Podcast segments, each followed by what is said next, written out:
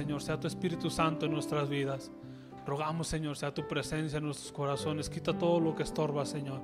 Y permítenos entender este mensaje que tienes para nosotros, atesorar esta palabra y guardarla en nuestros corazones para poderla poner en práctica. Te adoramos, Señor, por lo muy bueno que has sido con nosotros. Te adoramos, Señor, por lo fiel que has sido. Te bendecimos, Señor, y te exaltamos. En esta hora te pedimos, Señor, que seas hablando nuestras vidas conforme a tu propósito. En el nombre de Jesús. Amén. Puede tomar su lugar, hermanos. Este, estas, en mi parecer, muy personal, son algunas de las, de las palabras que más llaman mi atención acerca de los mensajes que Jesús expresó en esta tierra. Estas palabras del versículo 17 quedan atesoradas en mi corazón muy profundamente y creo que tienen un sentido muy, muy grande y tienen un sentido que en ocasiones la iglesia o que en ocasiones el pueblo de Dios hemos olvidado. El versículo 17 dice que desde entonces Jesús empezó a predicar y decía, expresando las palabras, arrepentíos porque el reino de los cielos se ha acercado. El reino de los cielos se ha acercado. Para mí esas palabras tienen un peso grandísimo, hermano. Tienen un valor muy, muy enorme que en ocasiones el pueblo de, de Dios no hemos comprendido.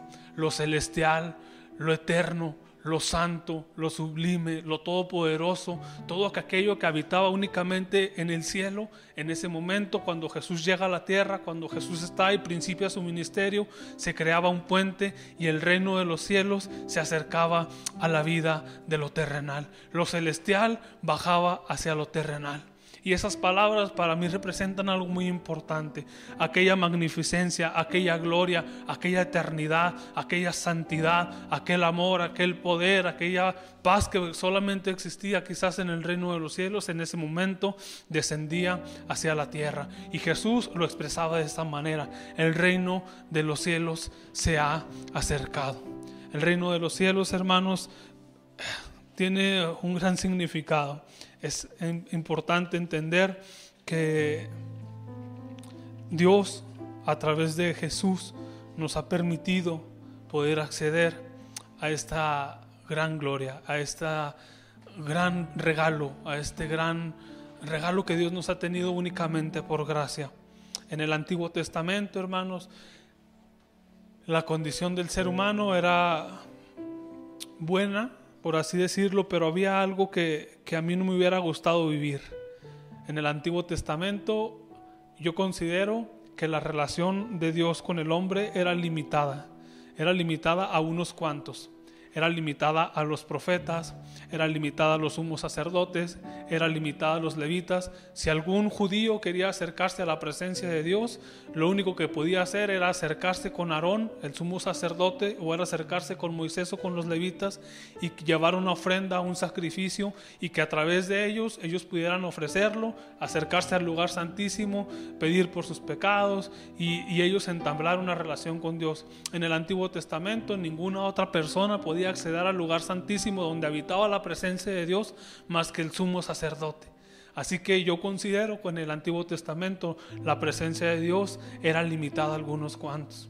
Usted no podía sentarse, si vivía en ese entonces, sentarse en su tienda y acceder directamente a la presencia de Dios. No, usted tenía, hubiera tenido que hacer un sacrificio, llegar, presentarse al tabernáculo, presentarse con el sumo sacerdote, que se ofreciera un sacrificio y solamente él podía acceder directamente a la presencia de Dios. Y en ocasiones, hermanos, este es nuestro primer punto, cuando el reino de los cielos se acercó, cuando Jesús expresa estas palabras, el reino de los cielos se ha acercado, rompía la exclusividad de la comunión que existía en el Antiguo Testamento. Cuando Jesús expresa estas palabras, hermanos, se estaba rompiendo aquella exclusividad que había cuando a raíz de que Jesús llega a esta tierra y su obra redentora y su sacrificio en la cruz, aquella exclusividad que solamente tenían algunos pocos, se abrió la puerta.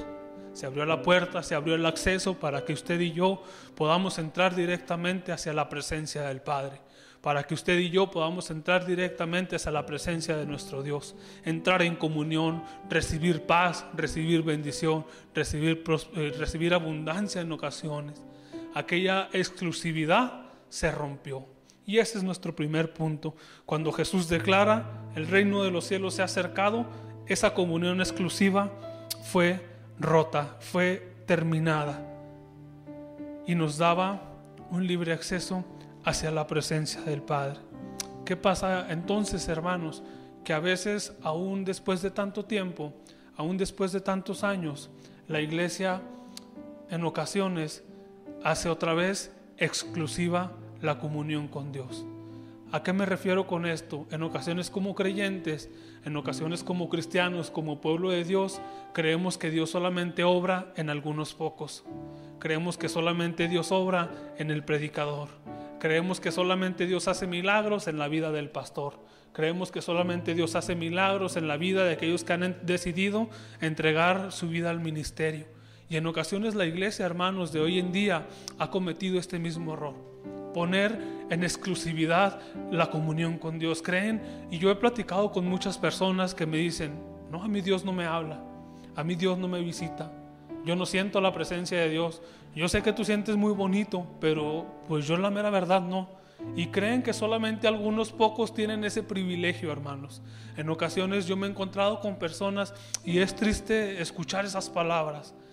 En unas palabras de aquellas personas que creen que hay un Dios exclusivo para los predicadores, que hay un Dios exclusivo para sus siervos, que hay un Dios exclusivo para los líderes, que hay un Dios exclusivo para los diáconos y que ellos no pueden acceder a ese Dios, a ese Dios que vino a traer libertad, a ese Dios que vino a traer milagros, a ese Dios que vino a traer paz, a ese Dios que vino a traer sanidad, a ese Dios que vino a traer libertad, a ese Dios que vino y se acercó a la vida de cada uno de nosotros.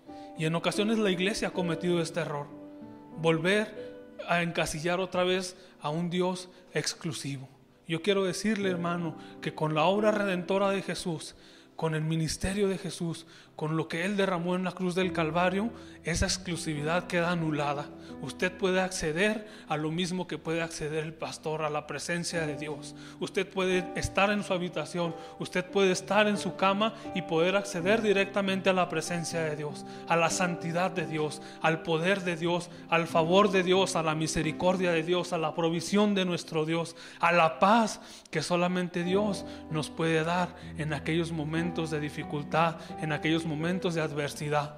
Así que hermanos, en esta ocasión y toda la vida y todos estos años, no pensemos, hermano, que sigue habiendo un Dios exclusivo. Tenemos un Dios que a través del ministerio de Jesús, a través de la vida de Jesús, podemos entrar confiados al trono de la gracia, a la gracia, como lo explica el escritor a los hebreos. Yo encuentro, hermanos, y quisiera que, que, nos fuéramos un poco ahí a la Biblia, en Hebreos capítulo 10, versículo 19 al 22. Con esto quiero, quiero confirmarle un poco de lo que ya le he dicho. Hebreos capítulo 10, versículos del 19 al 22. Dice la palabra de Dios. Así que, hermanos, teniendo libertad para entrar en el lugar santísimo por la sangre de Jesucristo, por el camino nuevo y vivo que Él nos abrió a través del velo, esto es de su carne, y teniendo un gran sacerdote sobre la casa de Dios, acerquémonos con corazón sincero, en plena certidumbre de fe, purificados los corazones de mala conciencia y lavados los cuerpos de agua pura explica el escritor a los hebreos en el versículo 19. Así que, hermanos, teniendo libertad, cada uno de nosotros, explica el escritor de los hebreos, tiene la libertad para entrar a aquel lugar santísimo. El lugar santísimo es donde está la presencia de Dios. Dice, a través de la sangre de Jesucristo. Jesucristo vino y abrió un camino nuevo, explica el escritor a los hebreos un camino nuevo a través de aquello que nos separaba a Dios. Entonces, hermano, no solamente son palabras que yo le estoy diciendo. solamente son palabras que nacen de mí, son palabras dichas en la palabra de Dios, son palabras dichas por Dios. Nosotros tenemos acceso a ese reino de los cielos, podemos acercarnos al lugar santísimo, a la presencia de Dios, al igual que se puede acercar cualquiera uno de nosotros. El reino de Dios no es exclusivo, hermanos. El reino de los cielos no tiene exclusividad. El reino de los cielos está para que nosotros podamos acceder a lo que Dios nos ha llamado, a lo que Dios nos ha puesto en nuestras vidas. En segundo lugar, hermanos, yo encuentro que, que el reino de los cielos trae consigo milagros. Cuando el reino de los cielos se acercó, traía un paquete, hermanos, un paquete de sanidad, traía un paquete de paz, un paquete de provisión, de comunión, de libertad y de vidas transformadas. Cuando el reino de los cielos se acercó aquí a la tierra a través de la obra de Jesucristo, había llegado la oportunidad de la sanidad para muchas personas. Jesucristo lo expresó así en muchas ocasiones. Si creíste, cree y ve como, y que te sea hecho como creíste. Al ver Jesús la, la fe de los amigos, le fue sanado. Y en ocasiones cuando Jesús veía a la gente, la fe de las personas, a raíz de esa fe había sanidad. También el reino de los cielos venía a traer paz a la vida de las personas. Jesús lo expresa de estas mismas palabras, yo les dejo mi paz, no como el mundo la da.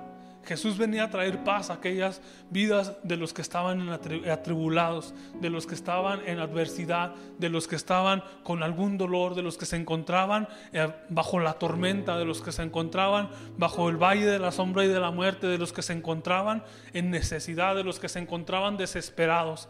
Jesús lo expresa así yo les dejo mi paz, no como el mundo la da. Así que el reino de los cielos también viene a traer paz a su vida. También viene a traer paz en medio de la tempestad, en medio de la tormenta, cuando parece que la barca se va a hundir, hay una paz que sobreviene y que sobrepasa todo entendimiento, que viene milagrosamente a su corazón y ahí habita.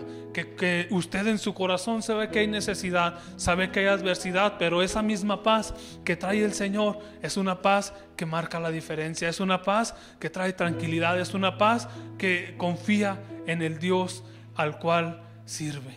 Una paz que confía que tiene y que está creyendo en un Dios que todo lo puede.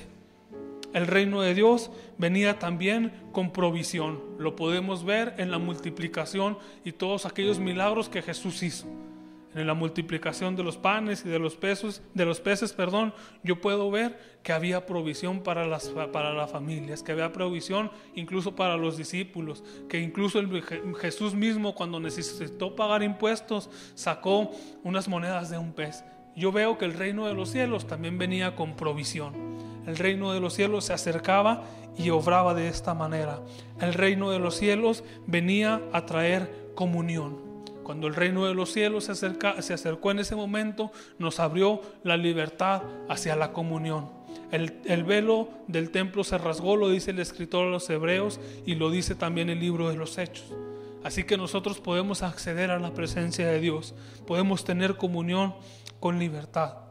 El reino de los cielos también traía transformación. El reino de los cielos se acercaba y a través de esa obra de Jesús en, en, la tierra nuestras vidas podían ser cambiadas. Y el escritor a los Corintios, Pablo, así lo entendía y decía, de modo que si alguno está en Cristo, nueva criatura es, las cosas viejas pasaron y he aquí todas son hechas nuevas. Así que el reino de los cielos también en nuestras vidas trae transformación, hermano. Además de muchas cosas que puede traer el reino de los cielos, yo puedo observar esto Así que no sé si a usted todavía le sigan dando ganas de hacer exclusivo el reino de Dios para algunos cuantos. Yo creo que nosotros deberíamos de entender que el reino de los cielos se acercó a nuestra vida, se acercó a nuestro hogar, se acercó a nuestra casa a través de la obra redentora de Jesús y que a través de ello podemos acceder a lo que Dios quiere hacer en nuestras vidas. Reino de los cielos no llegó solo, hermanos. Cuando vino el reino de los cielos, llegaba el amor. Cuando vino el reino de los cielos, llegaba la gracia. Cuando llegó el reino de los cielos, llegaba la misericordia. Cuando llegaba el reino de los cielos, llegaba la paz, llegaba la tranquilidad. Y no porque nosotros lo merezcamos, hermanos, por gracia, como un regalo inmerecido. cuando el reino de los cielos tocó, tocó a nuestra puerta, tocó a nuestro hogar, entonces podemos ser llamados santos, incluso siendo pecadores a través de la sangre de nuestro Señor Jesucristo. Podemos ser llamados justos a través de la sangre de nuestro Señor Jesucristo, incluso siendo faltos. El reino de los cielos llegaba a nuestro hogar y llegaba en ese momento. Y lo que yo puedo ver, hermanos, como último punto, casi para terminar, es que el reino de los cielos todavía sigue vigente. En ocasiones creemos o hay gente que pudiera llegar a creer que el reino de los cielos ha parado. Yo puedo ver en la escritura, dice la palabra de Dios, el que cree en mí, hablando Jesús, las obras que yo hago, él las hará también y aún mayores hará, porque yo voy al Padre. En este versículo yo puedo ver que Jesús se iba. Si Jesús le tocaba partir de esta tierra, pero no había un carpetazo, hermanos. No había un punto final. No se cerraba la historia. No Jesús decía, yo ya me voy y después arréglensalas como puedan. No, la historia no paraba ahí, hermanos, no hubo un punto final. ¿Por qué? Porque yo veo en Juan 17, eh, perdón, en Juan 16, 7, que Jesús también expresa, os conviene que yo me vaya, porque si yo no me voy, no enviaré al consolador. Pero si yo me voy, os enviaré a un consolador, hablando acerca del Espíritu Santo. Es decir, hermanos, el reino de los cielos no tuvo un punto final o no tuvo un carpetazo en el momento en el que Jesús ascendió a los cielos, sino que de lo contrario, hermanos, el reino de los cielos sigue vigente con la obra del Espíritu Santo en su vida, en mi vida y en la vida de la iglesia. El reino de los cielos no ha cesado, hermanos. Lo que Dios quiere hacer en su vida no ha parado. Lo que Dios quiere hacer en su corazón, en su familia, no ha tenido un punto final.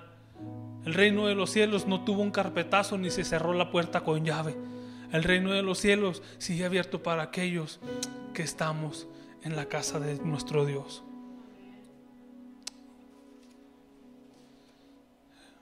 Con esto voy terminando el sermón y quisiera que, que pusiéramos bastante atención en, lo siguiente. Este para mí es el punto más importante de todo el mensaje.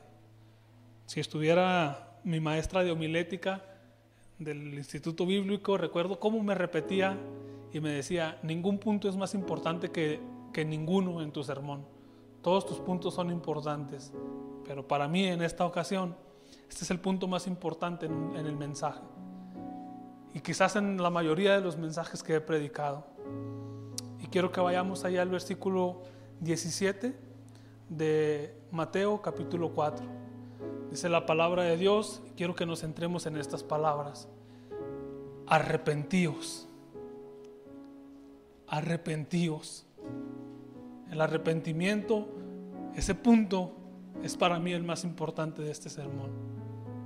Sí, hermanos, el reino de los cielos está ahí hay acceso a milagros, hay acceso a provisión, hay acceso a paz, hay acceso a, la obra de Dios, hay acceso a todo aquello que usted puede imaginar, incluso aquello que usted no se pueda imaginar.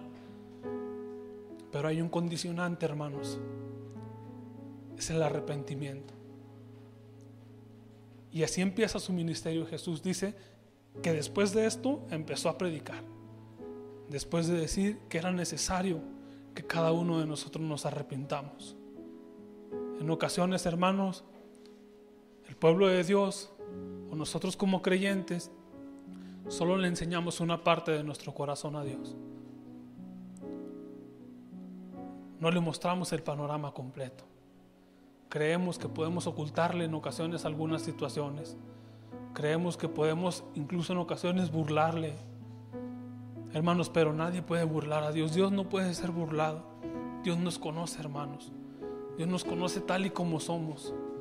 Ante Dios deberíamos de presentarnos transparentes, en completa transparencia, hermanos.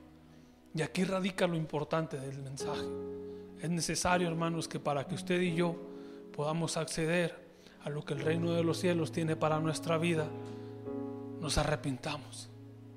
Nosotros fallamos. Muy seguido fallamos. Nadie es perfecto. Dice la Biblia que no hay justo ni a un uno.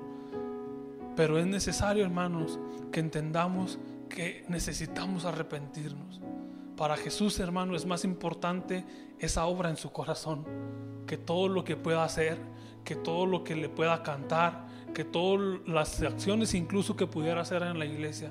Para Jesús es más importante en su vida que usted le entregue esa parte, esa parte que en ocasiones le hemos quitado a Dios.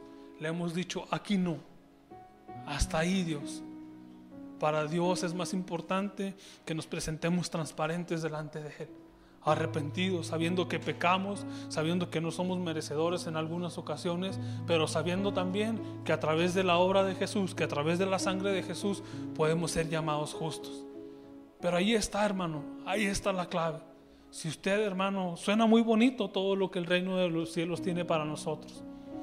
Tiene sanidad, tiene provisión, tiene paz, tiene una comunión, tiene una amistad, tiene una eternidad pero para que nosotros podamos ser acreedores a esto, si, así se pudiera decir, es necesario que usted y yo decidamos entregarle nuestro corazón en completa transparencia a nuestro Dios.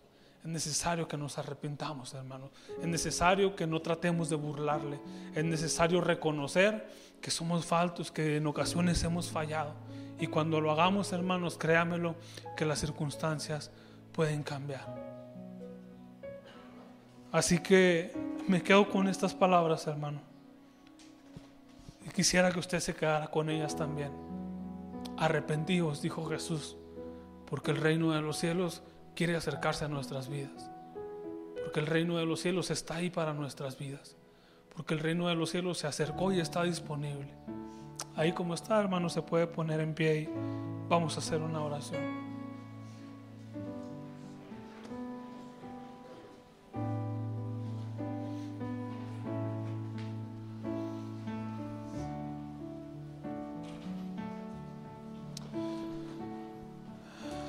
Dios, en esta hora, Padre, estamos delante de tu presencia.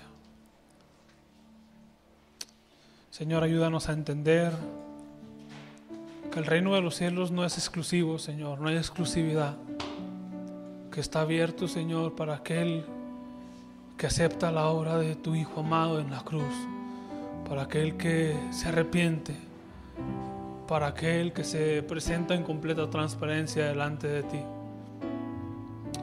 Dios, en esta hora, Señor, cada uno de nosotros venimos ante ti, Señor, con, nuestra necesidad, con nuestro corazón, con nuestra vida. Tú nos conoces, Señor. Tú conoces lo más profundo de nuestro corazón. Señor, perdónanos si en algún momento te hemos querido burlar, Señor. Si en algún momento no nos hemos presentado ante ti en transparencia, Señor.